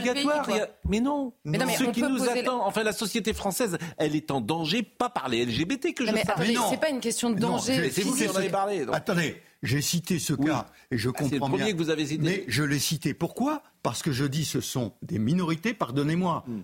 Ce sont des minorités qui ne doivent pas imposer leurs normes aux autres. Et pardonnez-moi quand vous dites, je vous ai ça n'existe pas dans les écoles, ça existe dans les écoles et c'est envoyé par la mairie de Paris. Je le répète. mon général, je vous ai posé la question qu'est-ce qui nous impose? Vous avez été en peine de me, dire ce qui nous imposait, parce que je ne pense pas qu'ils nous imposent. En revanche, ils revendiquent des droits pour eux-mêmes. Et moi, ça ne me gêne pas. Je, vais vous dire, le, président Poutine l'a très bien compris, qui dans son ah discours du mois de ah, septembre à la, dans la salle Saint-Georges hmm. disait Nous ne voulons pas une société parent 1, parent 2. Il le citait. nous ne voulons pas LGBT, nous ne voulons pas. Il l'a dit. Et pourquoi? Parce qu'il pense qu'il y a un combat à mener dans le monde là-dessus. Au-delà, oui, euh, un combat à mener dans le monde. La fracture entre le Sud et l'Occident, qui est jugé arrogant et décadent par le reste du monde, elle est notamment là. La France est le seul pays au monde à avoir un ambassadeur euh, à la cause LGBT. On est les seuls. Et, on trouve ça normal. Vous trouvez ça normal, mais il faut, mais, non, mais il faut mesurer, il faut mesurer votre singularité. et à quel point ce discours peut être jugé provoquant et insupportable aux yeux d'une grande partie du monde. Ah, d'ailleurs, si, si ça isole surtout, pardon, les homosexuels qui se trouvent en danger de mort dans, ces pays-là. Non, mais, mais juste, de la Russie juste quand même un problème, un problème fondamental. Les LGBT, ça n'existe pas. Ce qu'il faut bien savoir, c'est aujourd'hui, si on est précis, les LGBT eux-mêmes, les LGBT eux-mêmes, non, ceux qui ont un agenda, c'est une faction, c'est-à-dire que une minorité, une minorité au sein même, des, au sein même des LGBT. Les LGBT eux-mêmes. Justement, après, euh, chose, pas qu'on il y a le terrain minutes là-dessus. Il y a, il y a le terrain international sur la question de la diplomatie où en effet ça prend beaucoup de place dans notre regard à nous, ce qui est compliqué dans la relation puisque la diplomatie ne se fait pas sur un terrain moral à moins de vouloir recoloniser le monde entier. Moi, c'est pas ma cam en fait. Donc, en effet, on a des visions différentes dans le monde. Et en interne, quand vous dites euh, euh, avant, euh, c'était, enfin, aujourd'hui, c'est la tolérance absolue. Parlez-en à J.K. Rowling en fait. C'est évidemment qu'il y a un agenda politique qui parfois est extrêmement agressif. C'est pas la question des personnes, c'est pour ça que c'est pas les LGBT, c'est l'agenda, c'est pas la question des personnes homosexuelles, c'est la question de l'agenda politique de changement de l'anthropologie occidentale hmm. qui se veut extrêmement agressif et qui vous nous avez concerne cité J.K.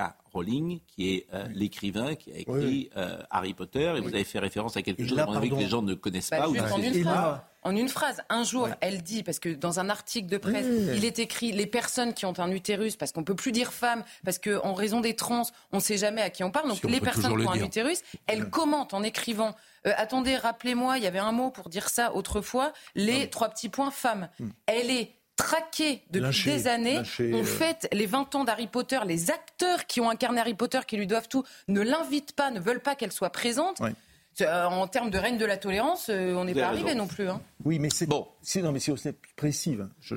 tout ce que dit Charlotte est absolument exact. mais ce qu'il faut bien savoir, c'est que les LGBT eux-mêmes aujourd'hui hmm. sont victimes de cette dérive eux-mêmes. C'est-à-dire que pour les gens qui défendent ce point de vue, les gays ne devraient pas exister, les lesbiennes ne devraient pas exister. Vous avez complètement raison. Bon, en tout cas, ce livre, ce qui nous attend, et c'est surtout ce qui nous inquiète, vous parlez des bilans euh, des interventions américaines dans les conflits internationaux. Les États-Unis ont perturbé l'ordre mondial et ne savent plus comment le rétablir. Depuis, ils ne sont plus qu'en opposition des talibans, du califat, malgré leur suprématie militaire évidente, des moyens comparables. Ils enregistrent des routes sur des routes, défaites sur défaites. Ils ont semé le trouble et l'insécurité partout où ils sont passés, en Irak, en Syrie. Si l'État islamique n'est plus en mesure de revendiquer une quelconque souveraineté territoriale, l'organisation terroriste continue de jouer les perturbateurs dans tout le Moyen-Orient. Ça, c'est intéressant parce qu'effectivement, euh, c'est pas. C'est pas forcément dit par tout le monde de rappeler. Euh, non, mais il se, trouve que j'ai été le témoin de beaucoup de ces choses-là. Hmm. J'ai été le témoin parce que j'étais à New York en 2003. Et en 2003, j'ai vu l'ensemble des gens qui, dans le couloir, nous disaient Allez, la France, continuez. Et on était vraiment tout seul à l'époque à se battre. Et je me souviens de mes camarades militaires américains à qui je disais Bon, vous allez gagner la guerre, pas de problème, mais la paix. Et ils me disaient Oui, c'est la vraie question. Alors vous rappelez effectivement la position de Jacques Chirac, la position de Villepin, etc. C'est un moment d'honneur pour la France. Hein. Effectivement, c'est une des choses. Euh, complètement. Et je souligne qu'en 2006, quand je suis parce qu'en 2004, entre 2004 et 2006, je suis rentré en France. 2006, je reviens aux États-Unis mm. et tous les Américains viennent me voir en me disant vous aviez raison. Bah et aujourd'hui, les États-Unis, donc leur influence. Euh, alors, ils vont tenter de l'avoir là sur Israël, qui reste à des derniers oui, alors, endroits où leur influence est quand même euh, importante. Oui, mais très importante, c'est ce que je disais tout à l'heure. Le fait qu'aujourd'hui, la politique en Israël, à mon avis, c'est Biden qui la reprend. Netanyahou, il est un peu mis sur le côté avec toutes les erreurs qu'il a fait. Et là, les Américains, ils ont une trouille. Bien sûr, le problème d'Israël, le problème du Liban, mais c'est surtout le problème beaucoup plus large de l'opposition entre les populations arabes qui soutiennent la Palestine et qu'il faut absolument séparer du Hamas. Il faut absolument que les gens comprennent que le Hamas, ce sont des terroristes, que la Palestine mérite qu'on s'y intéresse et qu'on reprenne le dossier Palestine. Au passage, on l'avait oublié depuis les accords d'Oslo, et puis là, le Hamas, c'est en fait une action qui a été faite à point nommé pour empêcher l'Arabie saoudite de rejoindre le processus d'Abraham. Le problème, c'est est-ce qu'il y a une alternative ou un masse dans les, dans les forces palestiniennes? Bah oui, c'est oui, oui, oui, le, le, tireur présumé à Bruxelles serait mort ou est mort, euh, et il est mort. Donc le tireur présumé à Bruxelles est mort. La police euh, la, belge l'a retrouvé. Euh, je disais tout à l'heure, il y a 40 ans, Raymond Aron mourait. Ça, c'est très intéressant parce que c'est intéressant de savoir là aussi qui le célèbre aujourd'hui, qui ne le célèbre pas. Et parfois, c'est plus intéressant de savoir qui, ne le célèbre pas. Et qui le lit. Et qui le lit. Bon. Nous avons un bon ami commun qu'on ne citera pas, qui le lit et qui est un. Moi, je suis en train de le lire. C'est le ah hasard. Ah oui, enfin, pensez la guerre. Vous, vous, pensez, la, guerre. Hein, bah oui. Pensez la guerre. Sartre. Euh, pensez, la guerre. pensez la guerre. Clausewitz, le livre de Raymond Aron, est un livre absolument remarquable. Et quand nous avions, euh, quand nous avions étudiants, il y avait un, documentaire formidable qui passait à la télévision qui s'appelait Raymond Aron, le spectateur engagé. Absolument. Je crois que c'était Dominique Volton qui avait fait et, ça. Et Missika. C'était bon, et c'était absolument formidable. On avait vu ça à la télévision. Ça serait bien d'ailleurs que la télévision publique repasse ça plutôt que repasser certaines choses. Le problème, c'est que si la télévision on veut programmer Raymond Aron, c'est impossible. On est, ah, je vous assure. Hein. Vous croyez que c'est impossible ah, Je pense que si aujourd'hui, Madame Ernotte euh, de France Télévisions choisit de repasser Raymond Aron, le spectateur engagé, vous allez avoir euh, des comités de salut public euh, dans la rédac. Hein. Vous croyez ça à ce point-là Ah, je pense ça, oui. Donc écoutons, je crois que c'est vous qui avez trouvé un extrait Absolument pas. Ah bon Vous avez lu Raymond Aron J'ai lu Raymond Aron. Vous savez que mon grand-père était le notaire de Raymond Aron, donc euh, j'ai euh, longtemps entendu parler de Raymond Aron quand j'étais. Et il n'était pas disciple, il était notaire. Excusez-moi, hein, chacun. Euh, bon. Et évidemment. Euh, Moi, mon grand-père était l'épicier de. le... Et évidemment, mieux vaut avoir raison avec Aaron aujourd'hui que tort avec ça. Bon. Et qui est son enfant, a priori, aujourd'hui J'allais poser la, question. Schnapper. Ouais, et puis Alain Duhamel. C'est vraiment son, son maître. on peut citer aussi Nicolas Bavrez. Bon, et, bon est-ce qu'on peut écouter. Citons largement Nicolas Bavrez. Qui vient de sortir un livre. remarquable. Et qu'on va recevoir euh, qui est régulièrement et qui est un esprit euh, remarquable, effectivement. alors, oui, alors je vous propose d'écouter euh, l'extrait. Je vais le découvrir avec vous puisque je, l'ai pas choisi. Je pensais que c'était vous qui l'aviez choisi. On, On ne me dit pas tout. Raymond Aron. vient de dire François Georges est une réponse à votre question pourquoi la rupture avec la gauche? La rupture avec la gauche, c'est que la gauche, jusqu'à une dette récente, a refusé la rupture fondamentale entre le soviétisme, le communisme et les valeurs authentiques de la gauche. C'est pas moi qui trahissais la gauche, c'est la gauche qui se trahissait elle-même lorsqu'elle disait toujours mes camarades communistes. J'ai évoqué le, dialogue entre euh, Daniel et Solzhenitsyn quand il a dit mes camarades communistes. C'était ça. Ça ne peut avoir des camarades communistes Bien sûr, non, mais adhérer au communisme. Euh, j'écarte ce, souvenir sans importance. Ce que je veux dire, vous m'avez dit pourquoi est-ce que j'ai rompu avec la gauche. Il y a eu deux ruptures. J'ai étudié l'économie politique et j'ai trouvé que les idées euh, socialistes telles qu'elles étaient exposées en France n'étaient pas bonnes. Et la deuxième raison, beaucoup plus profonde, aussi longtemps qu'on disait l'unité de la gauche avec la révolution, avec les communistes, je ne pouvais pas faire autre chose, étant donné ce que je pensais, que d'être de l'autre côté. Et alors si on me dit que j'étais souvent euh, avec des compagnons de qualité douteuse, euh, j'ai depuis longtemps trouvé une formule. En politique, on peut choisir son ennemi, on ne peut pas choisir ses ses amis. Bon, c'est formidable parce que rien n'a changé en fait. C'est-à-dire que vous interrompu trois fois. Comment? Vous l'auriez interrompu trois fois. C'est la seule chose qui a changé. oh l'attaque. Il parle longuement. Mais vous avez remarqué. Oui, mais la différence c'est que lui, il dit des choses intelligentes. Donc je ne l'aurais pas interrompu. Parce que moi, je n'interromps jamais les gens qui disent des choses. Ceux que j'interromps, c'est que soit tout le monde a compris ce qu'ils vont dire, euh, donc j'en interromps beaucoup, et euh, il y a des gens que j'interromps jamais. Charlotte Dornella, je ne l'interromps jamais. Parce que ce qu'elle dit est, est, tellement puissant que je suis à l'écoute de ce qu'elle dit. Donc franchement, euh, ça c'est pas gentil.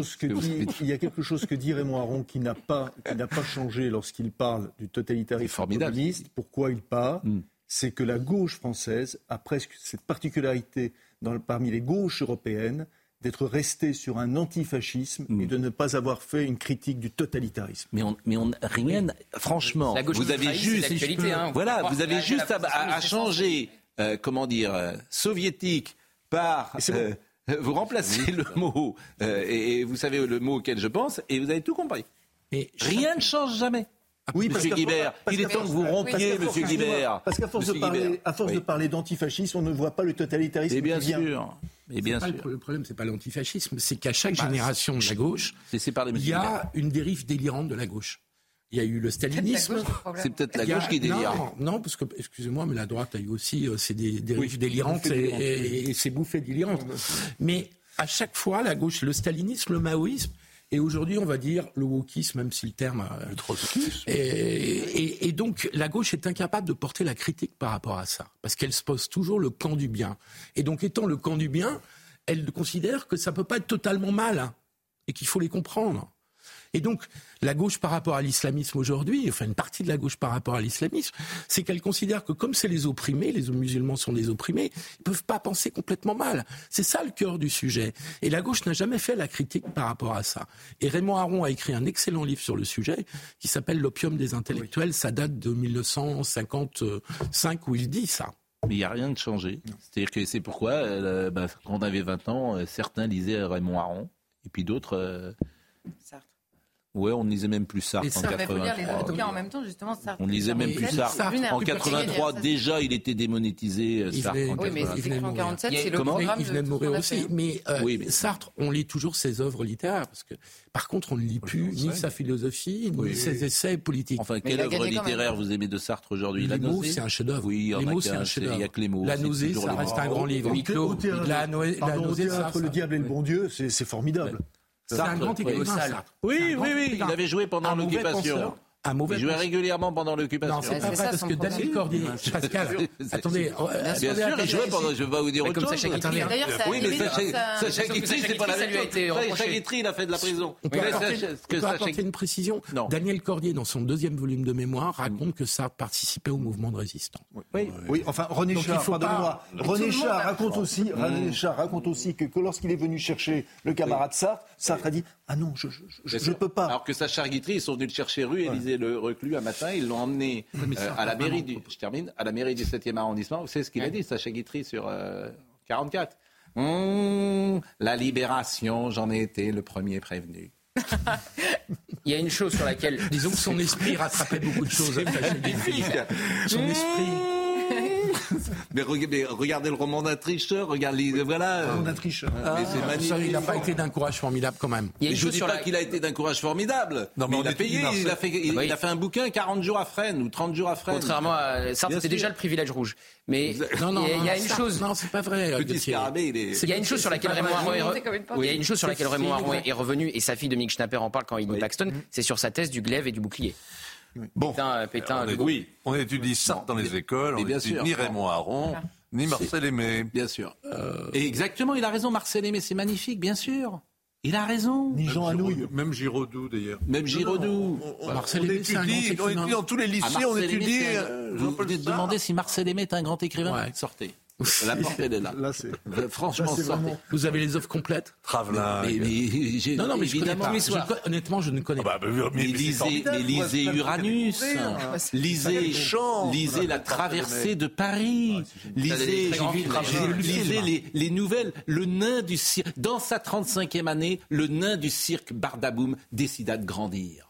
Voilà l'incipit d'une nouvelle. C'est formidable, Marcel. D'accord. Mais, évidemment, c'est des. Mais lisez Monterland, lisez, lisez des écrivains réac, bon sang de bois. Monterland, je connais par cœur. Lisez, lisez Mauriac. Pas très courageux non plus, Monterland, pendant la. Réac, c'est euphémistique. Voilà. De toute façon, la, littérature, elle est à droite. Enfin, elle n'a pas été très courageuse euh, pendant la. Mais ça n'a pas de rapport, on parle de, talent. Là. Bon, Somaya Labidi, il est 10h32, on est très en retard et on rendra hommage, figurez-vous, à Jean-Roger Milo. Vous savez qui était Jean-Roger Milo Non. Alors, euh, vous le saurez dans deux minutes. Sobaya.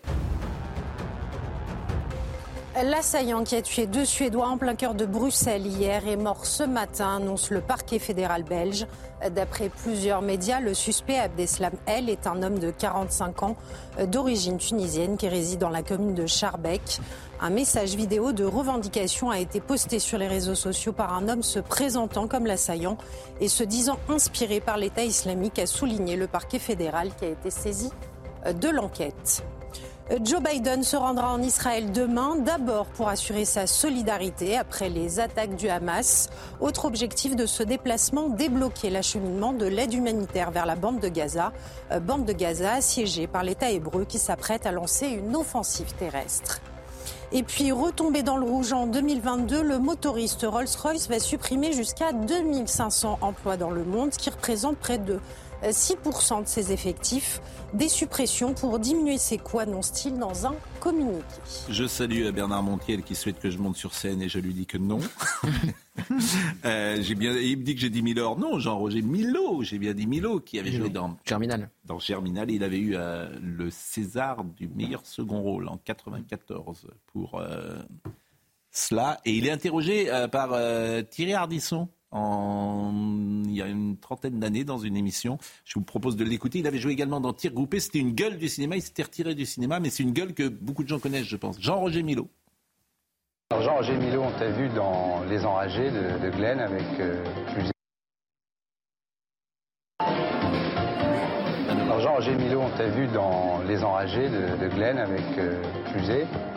On t'a vu dans le film de Melondo qui s'appelait euh, Saarwina. Et puis l'autre jour, dans l'IB, il y a eu un papier, euh, Milo est revenu, pour faire un film avec euh, Gilles Chevalier en Israël, avec Helmut Berger au mois de, au mois de décembre. Qu'est-ce qui s'est passé pendant l'année et demie où on t'a pas vu?